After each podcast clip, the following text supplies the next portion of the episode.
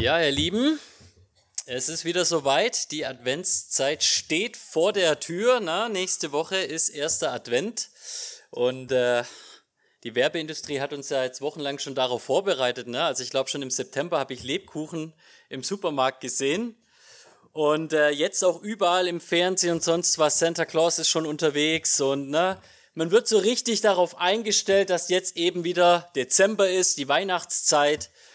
Und irgendwie versucht man ja auch diese Zeit als etwas Besonderes zu vermitteln. Und ich weiß nicht, ob es dir auch so geht, ne?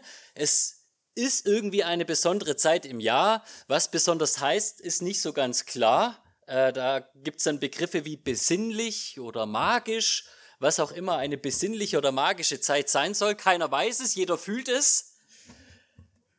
Und äh, ja, auch wir Christen, für uns ist es natürlich auch eine besondere Zeit. Ne? Wir sind natürlich jetzt nicht so kommerzialisiert wie da draußen irgendwo die gottlose Welt. Aber für uns ist es die geistliche Zeit. Natürlich dann die gleiche Frage, was heißt es eigentlich, dass es jetzt so eine besonders geistliche Zeit ist? Ist es etwas, was man fühlt oder was soll das heißen? Muss man vielleicht daraus schließen, dass wir einfach elf Monate im Jahr sehr ungeistlich unterwegs sind? Na, man kann ja auch mal das Pferd von der anderen Seite aufsatteln. Mir kommt es vielleicht fast so vor, als ob das einfach eine Zeit ist, in der wir uns mehr bewusst machen, was eigentlich im Kern des christlichen Glaubens ist. Nämlich, dass Jesus unser Herr kommt, dass er nahe ist, dass wir mit ihm Gemeinschaft leben. Und wir haben verschiedene Elemente in den Gottesdiensten, in den Weihnachtsliedern, äh, Traditionen, die uns daran erinnern, Dinge, die auch elf weitere Monate im Jahr eigentlich von Relevanz sind, aber irgendwie abhanden kommen. Zugeschüttet werden, überschattet werden von all diesen alltäglichen Dingen. Und sind wir mal ehrlich, wie vielen von uns geht es so, dass wir eigentlich gar nicht so viel anders denken und leben als unsere ungläubigen, naturalistischen, atheistischen Nachbarn. Ne? So oft von all diesen großen Dingen, die wir im Wort Gottes hören und lesen, haben wir wenig davon im Sinn, wenn es im Alltag eben so ne, ums Leben geht. Da leben wir auch erstaunlich profan. Und ich glaube, dass das nicht einfach nur irgendwie ein Problem der heutigen Zeit ist, ne, so der westliche Deutsche des 21. Jahrhunderts.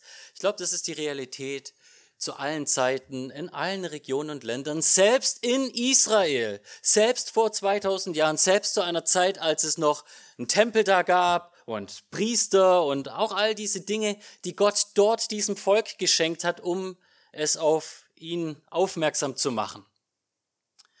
Wir hören heute, wie Gott in diese Monotonie Israels reinspricht, wie er etwas ganz Besonderes wahrmacht, wie er den Vorboten des Messias sendet, Johannes, oder wie er seine Geburt ankündigt. Und das ist das, was wir in unserem Predigtext in Lukas 1 heute bedenken wollen und anschauen wollen in den Versen 5 bis 25. Und bevor wir eintauchen in den Text, lasst uns unsere Häupter neigen und zu Gott beten und bitten, dass dieser Text in unseren Herzen wirklich tief etwas bewegt.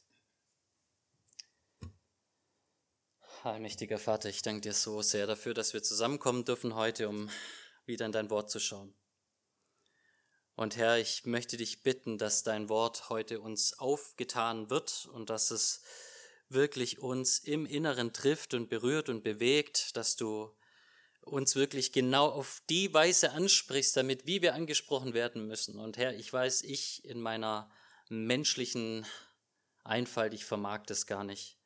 Ich kann nichts tun, was du heute nicht mir schenkst, und deswegen bitte ich dich, dass du aus meinen schwachen Lippen mit deinem allmächtigen Geist sprichst. Und Herr, ich möchte dich bitten, dass du in unsere müden Herzen hineinsprichst, dass du uns aufwächst und dass du alles, was uns ablenken mag, die Freuden und die Sorgen dieser Welt, dass du die jetzt von uns nimmst, damit wir uns voll und ganz auf dich konzentrieren können. Herr, wir laden dich ein, denn du bist unser Gott und wir bitten dich, Herr, erfülle uns mit deinem Wort. Amen. Lasst uns hineinschauen in unseren Predigtext Lukas 1. Der beginnt im ersten Vers, Vers 5, mit einer historischen Verortung unserer Geschichte. Uns wird erzählt, es war in den Tagen des Herodes, des Königs von Judäa. Also nicht in einem fernen Lande einst, wie aus irgendeinem Gebrüder Grimm Märchen oder sowas, sondern wir kriegen hier historisch nachweisbare Fakten. Zu der Zeit, als Herodes der Große König von Juda war, eine römische Marionette, irgendwann so zwischen 37 bis 4 vor Christus. Dort in dieser Zeit, in Israel, einem Ort hier auf diesem Planeten, da geschah etwas, nämlich, dass da eine jüdische Familie lebte.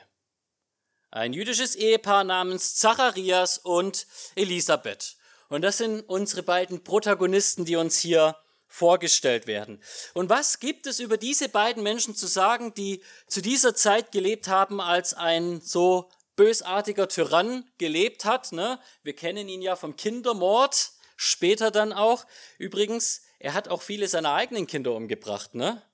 Also äh, ich habe gelesen, ich weiß nicht, ob das stimmt, aber ich habe gelesen, es war zu jener Zeit sicherer, ein Bauerkind zu sein, ein Kind eines Bauers zu sein, wie ein Kind von Herodes dem Großen weil er eben alle seine Kinder da auch der Reihe nach abgemäht hat. Wie auch immer, zu jener Zeit dort lebten Zacharias und Elisabeth und wir lesen in den Versen 5 bis 7. Es war in den Tagen des Herodes, des Königs von Judäa, ein gewisser Priester mit dem Namen Zacharias.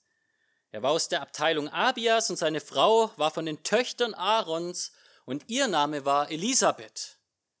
Beide aber waren gerecht vor Gott und wandelten untadelig in allen Geboten und Satzungen des Herrn. Und sie hatten kein Kind, weil Elisabeth unfruchtbar war. Und beide waren in ihren Tagen weit fortgeschritten.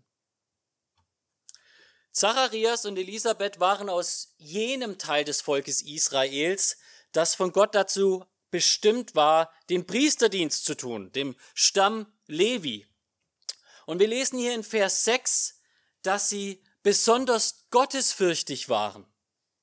Sie hatten ein besonderes Lebenszeugnis, das scheinbar von mehr spricht als einfach nur ein religiöses Amt. Na, wie viele Priester gab es im Alten Testament, gerade auch Leviten, die alles andere als fromm waren.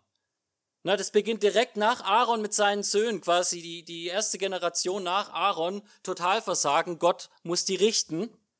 Und dann immer und immer wieder.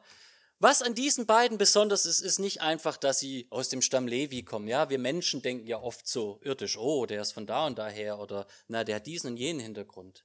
Ja, Gott hat sie dazu auserwählt. Aber was hier eigentlich im Fokus steht, was hier so besonders ist, ist, dass diese beiden gerecht vor Gott waren. Untadelig in allen Geboten und Satzungen des Herrn. Das liest sich so für uns auf den ersten Blick, als ob das vollkommene Menschen waren. Halt mal, äh, waren die beide quasi irgendwie Jesus? äh, wie kann das sein, dass ein Mensch untadelig im Gesetz wandelt und mit Gott vor Gott gerecht ist? Na, das heißt doch im Alten Testament, dass keiner gerecht vor Gott, auch nicht einer. Was, was um alles in der Welt will uns dieser Text hiermit sagen? Lukas will nicht sagen, dass das zwei wirklich perfekte Menschen waren auch wenn sich das so auf den ersten Blick liest. Was Lukas macht mit dieser Sprache ist, er gibt so einen gewissen Hinweis auf besondere Menschen im Alten Testament. Zum Beispiel Noah. Von Noah lesen wir in 1. Mose 6, Vers 9, Noah war ein gerechter Mann. Untadelig war er unter seinen Zeitgenossen, denn Noah lebte mit Gott. Jetzt wissen wir aber auch von Noah, dass der nicht ganz vollkommen war, ne? Kaum war die Sintflut vorbei, was geschieht? Er bechert zu viel Wein, liegt nackt und entblößt da und ne, auch wenn sich das für uns lustig liest, Noah rekapituliert den Sündenfall. Er sündigt mit der Frucht und liegt entblößt und nackt da und es wird deutlich, er ist wie Adam, unperfekt. Und dann lesen wir auch ähnliches von Abraham. Gott verbirgt sich mit einem Eidschwur auf dem Berg und sagt, weil du bereit warst, deinen Sohn zu opfern, bis ins Äußerste zu gehen, Abraham, weil du so fromm warst, werde ich dir gewiss keinen Segen, keine Verheißung, die ich dir gemacht habe, vorenthalten. Ich werde das alles gewiss tun. Und es ist so die Sternstunde Abrahams am Ende seines Lebens. Aber wenn wir jetzt die Kapitel davor lesen, dann sehen wir, dass dieser Mann extrem unvollkommen war. Trotzdem, dass er auch der, der, der große Glaubensheld Abraham war, na, wie viele Böcke hat der Mann geschossen in seinem Leben? Also, was hier ausgesagt wird, ist nicht, dass Zacharias und Elisabeth vollkommen in der Hinsicht waren, dass sie perfekt waren, Menschen, die alles immer richtig gemacht haben, sondern dass es Menschen waren in der Linie von Noah, von Abraham und vielen anderen im Alten Testament. Und was hat diese Menschen so besonders gemacht? Dass sie im Herzen mit Gott unterwegs waren, geglaubt haben. Das sind die großen Glaubenshelden.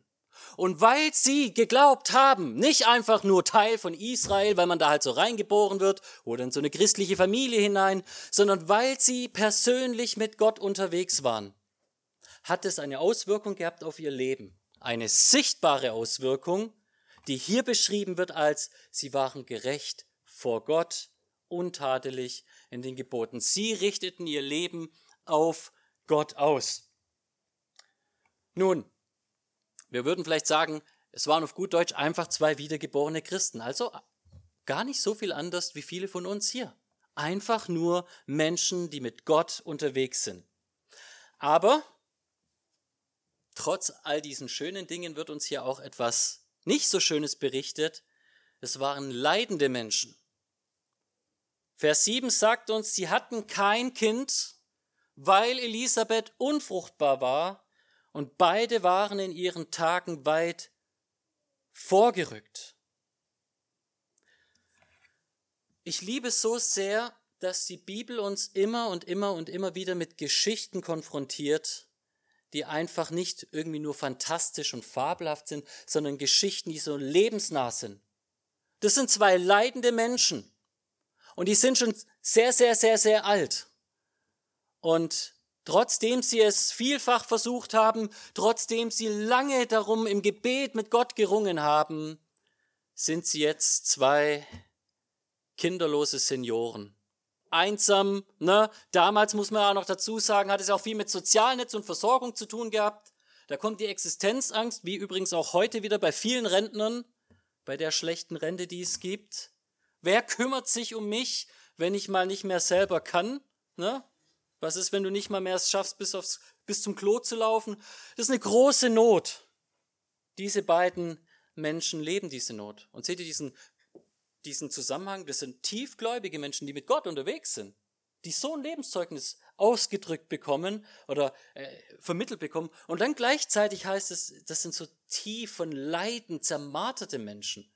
Die haben was durchgemacht. Und da wird uns schon deutlich, ne, dass für das Volk Gottes nicht immer alles rosig läuft im Leben. Und viele von euch können da eigene Geschichten erzählen von den Leiden, die ihr tragen müsst, dem Kreuz, das Gott euch ins Leben gegeben hat, den Dingen, für die ihr schon so lange betet und die dennoch da sind und irgendwie nicht weggehen. Jeder hat so seine eigene persönliche Leidensgeschichte. Und nun sehen wir, dass diese beiden Menschen uns hier vorgestellt wird. Aber das ist gar nicht das ganz Besondere. Das ganz Besondere, dass hier Gläubige sind, die leiden, das sehen wir viel in der Bibel. Das ganz Besondere ist, was wir jetzt sehen, wenn wir in den Text weiterschauen, wie es weitergeht. Uns wird berichtet, dass Zacharias als Priester, dass das Los auf ihn gefallen ist und dass er jetzt den Dienst im Tempel wahrnehmen darf. Und jetzt magst du dich vielleicht fragen, was klingt denn daran jetzt bitte so besonders, wenn ein Priester im Tempel dient? Das ist doch sein Job. Ja, macht Sinn.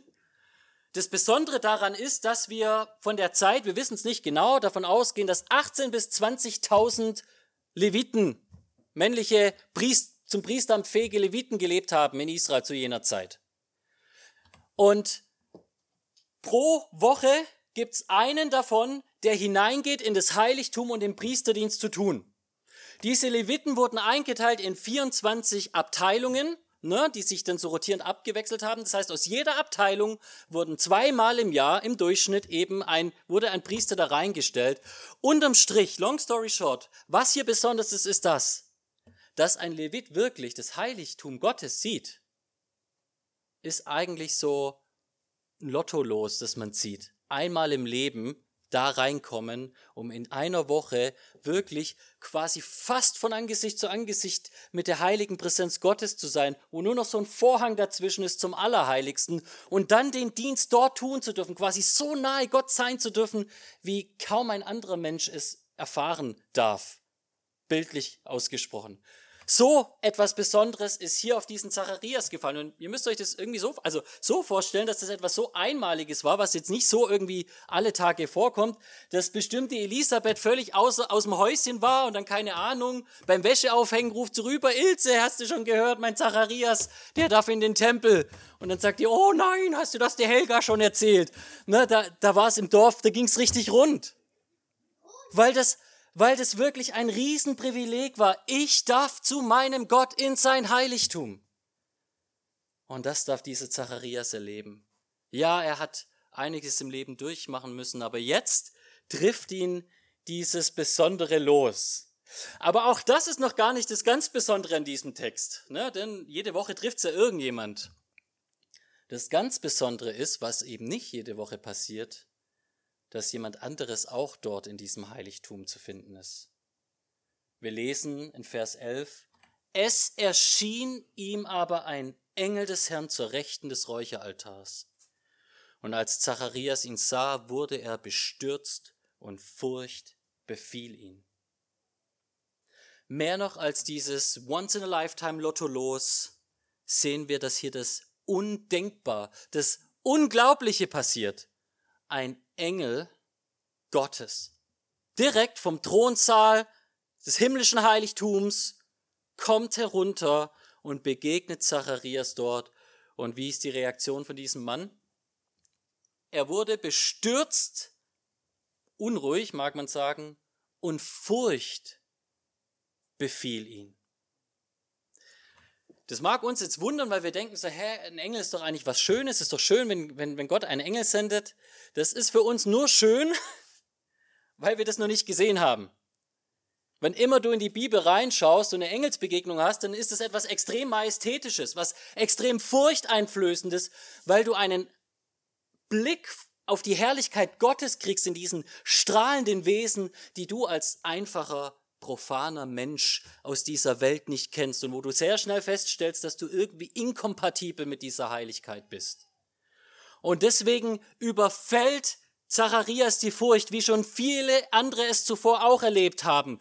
Bei Daniel heißt es einmal, dass es einige gab, die nur so irgendwie mitbekommen haben, das nicht mal selbst gesehen haben, wie, wie Daniel diese, so eine Vision kriegt. Und sie waren von Angst bestürzt. Und ein Mann im Buch der Richter, Manoah, der hat auch so eine Begegnung gehabt und er hat gedacht, ich muss sterben. Das bringt mich um. Ich kriege einen, Herz, einen Herzinfarkt von diesem Engel.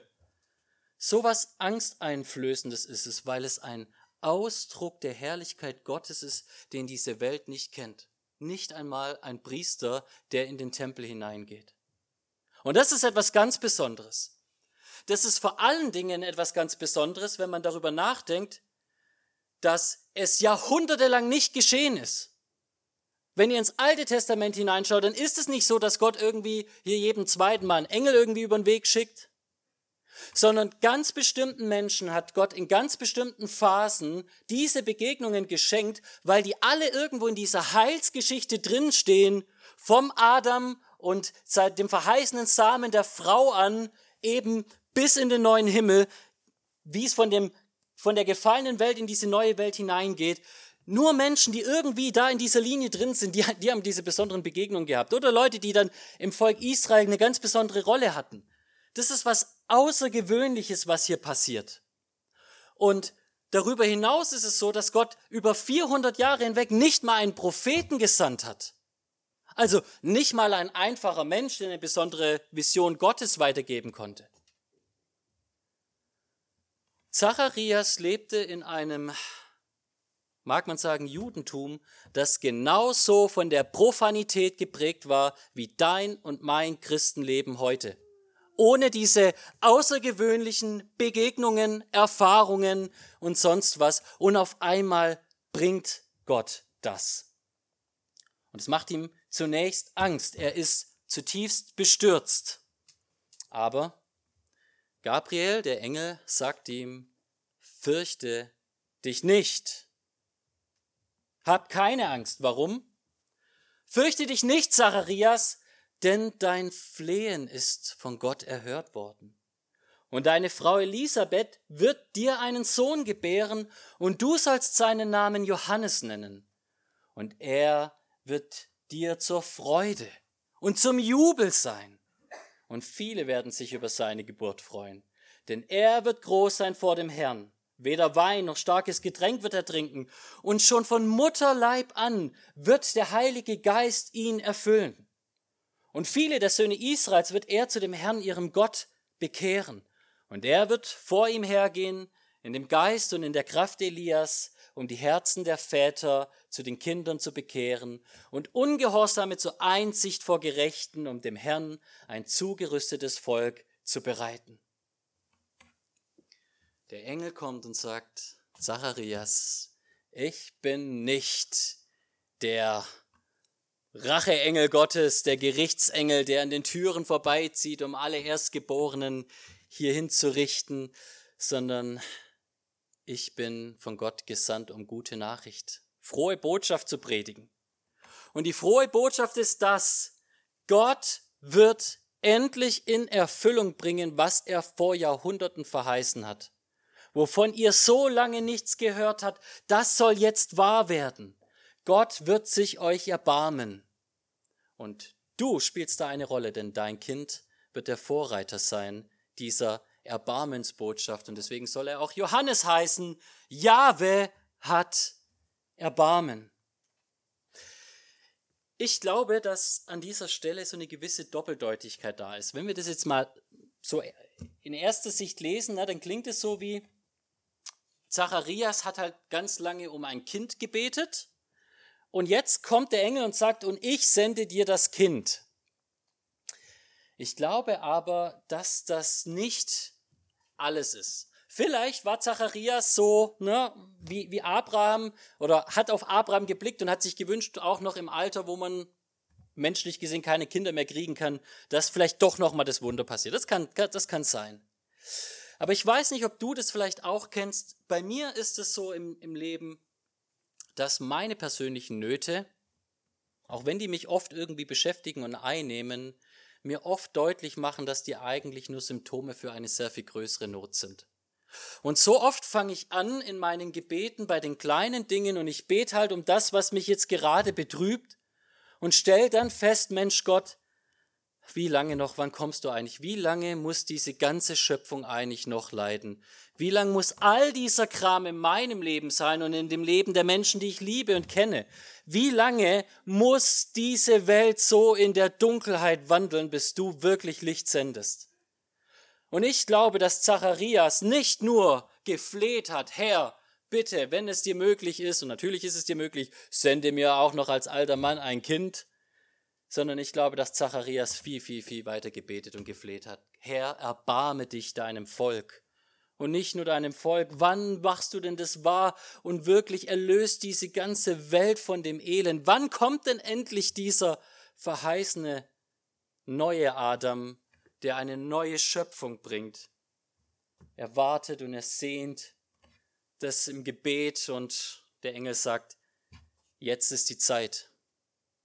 Die Jahre des Wartens haben ein Ende. Du wirst ein Kind bekommen und er wird der Vorreiter der wahrhaftigen Freude. Der Messias wird kommen. Jetzt ist die Zeit, wo das alles passieren soll. Und das ist die Botschaft, die der Engel Zacharias in diesem Moment im Tempel sagt. Dein Sohn aber wird es vorbereiten, Zacharias. Er wird viele der Söhne Israels zu ihrem Herrn und Gott zurückbekehren. Und er wird beseelt sein mit dem Geist. Er wird eine ganz zentrale Rolle darin erfüllen. Und das, glaube ich, ist die eigentliche Freude. Nicht, dass Zacharias ein Kind kriegt, sondern dass sein Kind der Wegbereiter der wahrhaftigen Freude des Messias ist. Die Worte, die der Engel hier ausspricht, die hat er sich nicht neu überlegt.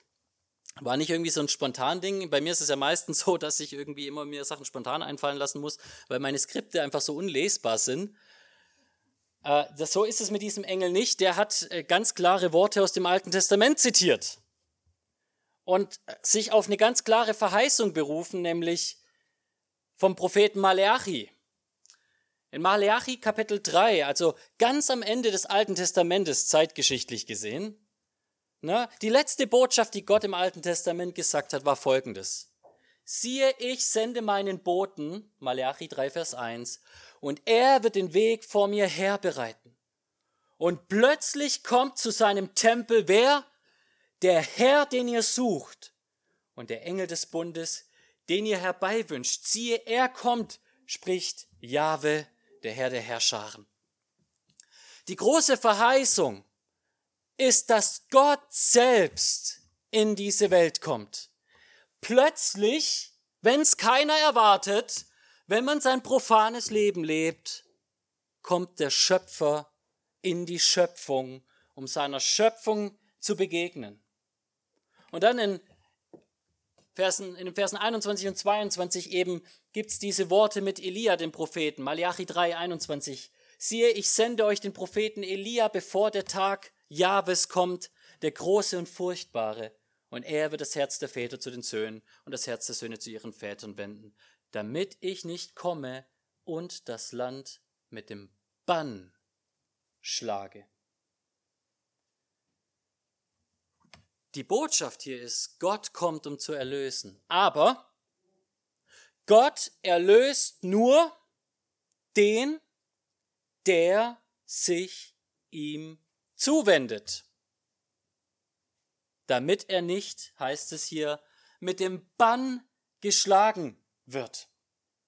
Und das ist, was hier durch das Kind von Zacharias passieren soll. Und das ist diese Botschaft, die diesem Mann dort begegnet. Und wir denken, das ist das Faszinierendste, das Größte, was irgendein Mensch zu dieser Zeit jemals dort erlebt hat.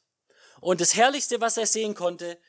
Und die Antwort, die Zacharias hat in diesem Moment, alle Blicke hier sind auf ihn gerichtet, ist, ähm, okay, äh, hast du mir einen Beleg dafür, dass das passiert? Gibt es ein Zeichen? Vor ihm steht die Herrlichkeit Gottes, repräsentiert durch einen Engel und verheißt ihm diese Dinge. Und Zacharias hat nichts Besseres zu sagen als äh, ein Zeichen vielleicht. Und wisst ihr auch das, ich finde, es ist etwas für mich so zutiefst Bewegendes und Schönes. Ihr müsst mal den Kontrast einfach euch irgendwie vor Augen führen, der uns hier deutlich gemacht wird. Am Anfang haben wir gelesen, er war gerecht vor Gott und untadelig im Gesetz und, und so weiter. Ein Vorzeigechrist. Einer, der wirklich ganz, ganz, ganz ernst Gott nachfolgt. Und natürlich einer, der auch im Herzen all diese geistlichen Wahrheiten bejahen würde. Aber auch so einer, der kann quasi mit solchen herrlichen Dingen irgendwie konfrontiert sein und dann statt Glaubensvorbild ein Kleingläubiger sein. So weit, dass der Engel sogar sagt, so, jetzt muss ich dich mal tadeln. Zack, hier, es gibt die äh, Aussetzenkarte von UNO, rote Karte, gehst jetzt mal auf die Ersatzbank. Du musst jetzt mal eine Zeit lang deinen Mund halten. Seht ihr, dieser Text zeigt uns Zacharias sowohl als Glaubensvorbild, ein Mensch, der Gott nachfolgt, trotzdem Gott irgendwie so ne, die Profanität ihren Lauf lassen lässt, nicht sichtbar und erfahrbar ist, Wunder schenkt, jahrhundertelang nicht geredet hat durch Propheten, trotzdem Gott mir Leid zumutet, da ist er jemand, der sagt, ich will meinem Herrn in seinem Wort folgen. Und dann gibt's aber auch solche Momente, wo du denkst, das ist doch easy going. Also wenn du Gottes Gesetz halten konntest in Momenten, wo du gelitten hast als kinderloser Vater, dann musst du doch jetzt in der Präsenz eines Engels dieser frohen Botschaft fröhlichen Herzens Glauben schenken können. Und wir sehen, der Mann zweifelt. Das ist zu fantastisch, es ist zu unglaublich für mich, als dass ich es wirklich glauben könnte oder wollte. Und seht ihr, das ist genau das, was ich meine. Ich glaube, das ist nicht so viel anders wie was dich und mich beschäftigt in unserem Leben. Viele von uns sitzen hier und würden all die biblischen Wahrheiten wirklich bis aufs Blut verteidigen. Und natürlich glaube ich an die dreieinigen Gott. Und natürlich glaube ich an die Auferstehung der Toten. Ja, wir, immer mal wieder rezitieren wir auch die, das apostolische Glaubensbekenntnis. Und wir stehen hinter diesen Wahrheiten und wir glauben die. Aber inwieweit glaubst du wirklich in deinem Alltag, dass der allmächtige Gott allmächtige Dinge tun kann? Inwieweit rechnest du wirklich damit, dass die übernatürlichen Verheißungen, die er gibt, wirklich wahr werden? Ich, wenn ich ehrlich bin, muss beschämt in den Spiegel schauen und sagen, ich bin viel zu oft, viel zu kleingläubig. So oft, dass ich das Beten eigentlich irgendwo aufgehört habe für irgendwelche Sachen. Ach, das hat jetzt Gott so lange nicht geändert, das würde er auch nicht mehr ändern oder so. Kennst du das? Sind wir doch mal ehrlich. Wie oft leben wir gar nicht so viel anders wie, ich habe es vorher gesagt, wie unser eigentlich ungläubiger Geschäftskollege, der eigentlich nur an Materienenergie glaubt. So leicht lassen wir uns selbst in diese naturalistische Kiste reinpacken im privaten Leben, im praktischen Leben und haben nicht mehr diesen, diesen Glauben an das Besondere, ne, das, was die Weihnachtszeit uns jetzt wieder deutlich machen will, dass das echt ist, dass das erfahrbar ist, dass das spürbar ist, dass wir mit Gott rechnen dürfen, dass Gott große Verheißungen macht und dass ich ihm begegnen kann. Und dass er meine Gebete erhört, dass er mir zuhört in seinem Thronsaal, wenn ich ihm die, Foren, die Ohren voll heul, weil er mir dieses oder jenes nicht gibt, weil ich dieses oder jenes Leiden habe. Er ist da. Er ist erfahrbar. Und er möchte, dass du nicht nur jetzt in dieser Weihnachtszeit, aber trotzdem beginnt mit dem heutigen Tag, ganz neu dich darauf einlässt, dir erstmal das zum Gebet zu machen. Herr, lehre mich in meinem Unglauben zu glauben. Lehre mich, das alles wirklich ernst zu nehmen, wahrzuhaben, was du hier sagst. Und vielleicht hilft dir das auch, wenn du das siehst, ne? Ich habe mir öfters eingeredet, wenn Gott mir wundersamere Begegnungen schenken würde, dann würde ich auch mehr glauben. Es kann nicht sehr viel wunderbarer werden als diese Engelsbegegnung. Und trotzdem war das Herz von Zacharias zum Zweifeln erregt. Und da da wird uns deutlich, dass Kleinglauben ist nicht eine Frage von, Gott muss sich mehr offenbaren, Gott muss dieses oder jenes. Kleinglauben ist ein Problem deines Herzens. Und damit sich etwas bewegt, muss Gott sich dir nicht mehr offenbaren, sondern muss Gott in deinem Herzen mehr Glauben wirken und schenken und dein Herz durchfluten mit Vertrauen in seine Wahrheit. Für mich ist Georg Müller immer deswegen auch so ein großes Beispiel und so mein persönlicher Glaubensheld, weil das ein Mann war, der nicht lange weit weg von uns gewohnt hat und weil er ein Deutscher war, so, so wie du und ich, die meisten von uns so. Jemand, der, mit dem ich mich irgendwie identifizieren kann als Mensch, der aber wirklich die wundersamsten Dinge erlebt hat.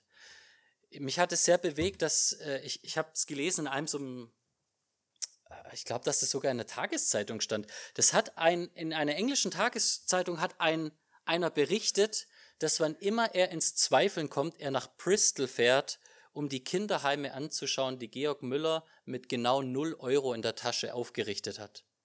Ne, wenn ihr Georg Müller lest, und ich empfehle euch mal wirklich mit seiner Biografie auseinanderzusetzen, der Mann hat die Not erkannt, dass in England Tausende von Kindern auf den Straßen sitzen und einfach nur Sklaven sind die dann in irgendwelche Minen reingebracht werden, die keine Bildung haben, für die sich niemand schert. Und er hat diese Not gesehen, hat gesagt, wir müssen anfangen, diesen Kindern äh, Lesen und Schreiben beizubringen, damit sie auch die Bibel lesen können und damit sie eine Perspektive im Leben kriegen. Und dann hat er in seine Taschen geguckt, okay, ich habe genau hm, null Euro dazu. Kein Problem, ich habe einen allmächtigen Gott an meiner Seite. Und so hat er angefangen, hat gebetet, hat, hat sich das geschworen, ich werde niemals einen Menschen danach fragen und bitten, sondern ich werde einfach nur Gott bitten, Gott mach du das möglich. Wenn du das willst, dann wird das auch geschehen. Und noch heute seht ihr in Bristol diese Bauwerke, riesige, riesige Häuser. Der, er hat über, über seine Lebenszeit Hunderte und Tausende Kinder versorgt, von der Straße weggeholt, einfach nur weil er geglaubt hat, dass auch noch heute in der westlichen Welt, in der Moderne, wo wir Menschen meinen, wir wären so schlau, weil er glaubte, dass Gott Wunder tun kann. Nun, Zacharias kriegt jetzt von Gott diesen Denkzettel, hat Zeit zum Nachdenken, er bringt seinen Dienst und dann heißt es, er geht heim, begegnet seiner Frau und scheinbar äh, muss das eine richtig gute Ehe gewesen sein, denn die haben es hingekriegt, auch nonverbal zu kommunizieren.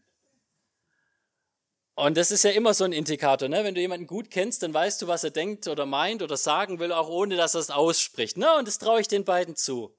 Aber ich glaube nicht nur, dass die eine gute, eine funktionierende Ehe in der Hinsicht hatten, sie hatten auch eine liebevolle Ehe. Denn es heißt, sie schliefen miteinander. Das ist in der Bibel nicht einfach nur ein Mittel zum Zweck. Und es ist auch nichts irgendwie Schädliches oder Falsches. Ich habe oft das Gefühl, dass wir in der Christenheit so eine schamerfüllte Perspektive auf Sexualität haben. Es ist der Ausdruck von Bundesgemeinschaft, körperliche Zweisamkeit von Menschen, die sich einander verschenkt haben, versprochen haben fürs Leben. Und hier sehen wir, diese alten Menschen werden gesegnet mit einem Kind. Und Elisabeth kann es kaum glauben, sie ist so außer sich, dass sie erst mal ein paar Monate sich unter der Bettdecke versteckt, nicht aus dem Haus rausgeht, ihren Mann rausschickt, der nicht reden kann, du musst die Einkäufe machen. Zacharias, ich komme nicht klar damit, dass ich Oma schwanger bin. Und dann musste er da los mit seinem Kreidetäfelchen, keine Ahnung, zwei Päckchen Butter und so. Und dann kam das Kind irgendwann. Und das sehen wir dann in den nächsten Wochen. Ich möchte enden diese Predigt und diesen Text auf folgendem Tenor. Was wir hier sehen, zwischendrin hineingewoben, ist, dass eigentlich alles auf Freude abzielt. Gott kommt in diese freudlose Welt rein und nimmt diesen leidgeplagten Menschen und offenbart ihm, dass er ein Kind haben wird, das Freude für alle sein wird. Freude, weil es den wahrhaftigen Freudenbringer ankündigt, weil es der Herold ist, der das Kommen des Christus einläutet. Aber dann auch individuelle Freude, dass Gott sich der Not dieser Menschen da annimmt. Und es ist wunderschön, das zu sehen. Und ich möchte dir sagen, wenn du irgendwelche Nöte hast, dann glaube und bete, dass Gott es tun kann. Vielleicht, auch nach 10 Jahren oder 20 Jahren oder 30 Jahren, will er noch große Dinge an dir tun. Sowas wie dir ein Kind schenken, trotz der Zeit, wo es eigentlich schon vorbei sein sollte. Aber, und das ist mir auch ganz wichtig, vielleicht ist es auch so, dass Gott dir bewusst dein Leid schenkt, damit dieses Leid dich mit Sehnsucht nach ihm und seinem neuen Reich erfüllt. Ich bin ehrlich, ich möchte da gar nicht so sehr aus dem Nähkästchen plaudern, das ist als Pastor immer schwierig, weil Leute meinen immer Psychoanalysen und sonst was bei mir dann machen zu müssen, wenn ich auch nur einmal irgendwas über mich sage. Aber ich sag mal so viel. Gott hat mich auch mit einigen Leiden beschenkt im Leben. Mit einigen Dingen, wo ich einfach nur mit hader. Dinge, die sich durch meine Familie durchziehen, wie so eine Brandschneise, die nicht nur in mir, sondern irgendwie in allen Dammers zu finden ist. Dinge, die mich sehr viel dazu gebracht haben, auf Knien einfach nur zu weinen und nicht mal mehr ein Gebet formulieren zu können. Diese Dinge habe ich in meinem Leben. Und ich weiß, viele von euch haben auch solche Dinge. Und obgleich ich glaube, dass Gott diese Dinge ändern kann, habe ich irgendwo in mir drin so eine Zuversicht, dass das einfach ein liebevoller Stachel im Fleisch ist, der mich lehrt, dass mir seine Gnade genügt. Und es zeigt mir, dass selbst wenn ich mit ihm hader im Gebet und ihm sage, warum muss das sein, ich gleichzeitig auch irgendwie seinen Trost spüren darf und wissen darf, Gott ist bei mir und hört mein Gebet.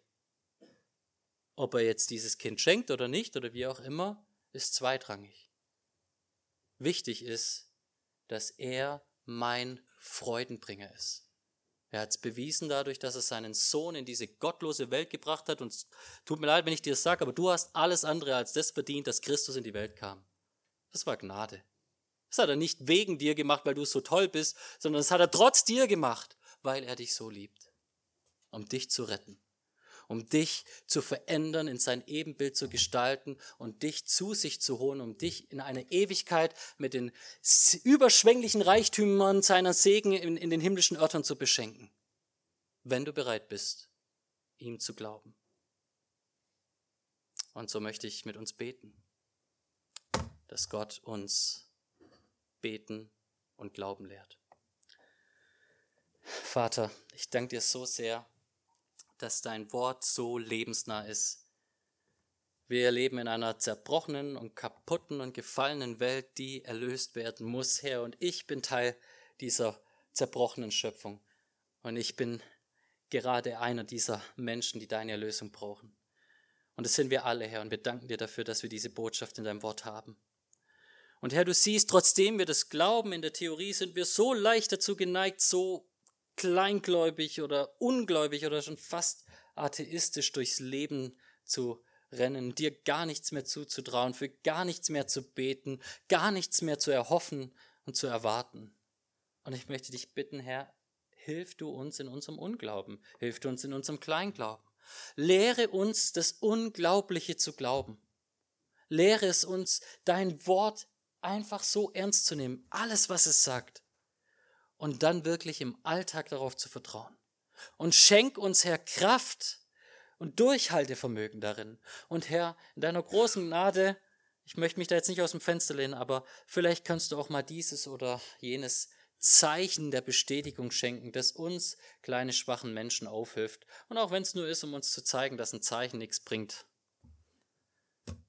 Herr, regier du in unseren Herzen und lass uns voller Freude nicht nur darauf zurückschauen, dass unser Messias gekommen ist, sondern dass er wiederkommt und uns ein für alle Mal erlösen wird. Amen.